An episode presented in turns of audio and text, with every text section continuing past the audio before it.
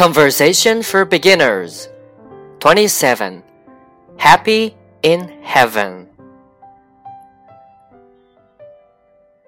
My parents go to church every Sunday. They trust in God. They hope they will go to heaven. They probably will. But no one knows for sure. That's for sure. No one knows what happens after we die.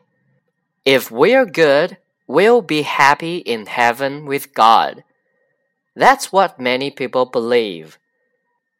If we're bad, we will be unhappy forever in hell.